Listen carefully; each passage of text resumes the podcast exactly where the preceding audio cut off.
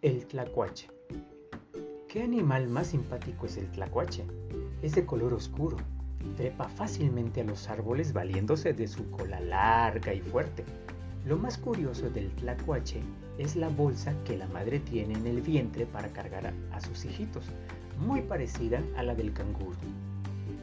Cuando se le ataca, el tlacuache finge estar muerto y se tira al suelo, cierra los ojos, esconde la cabeza entre las patas y contiene la respiración. Pero en sí, en este momento se le arroja al agua, deja de fingir y lo que hace es salvarse. ¡A que tlacuache tan mañoso!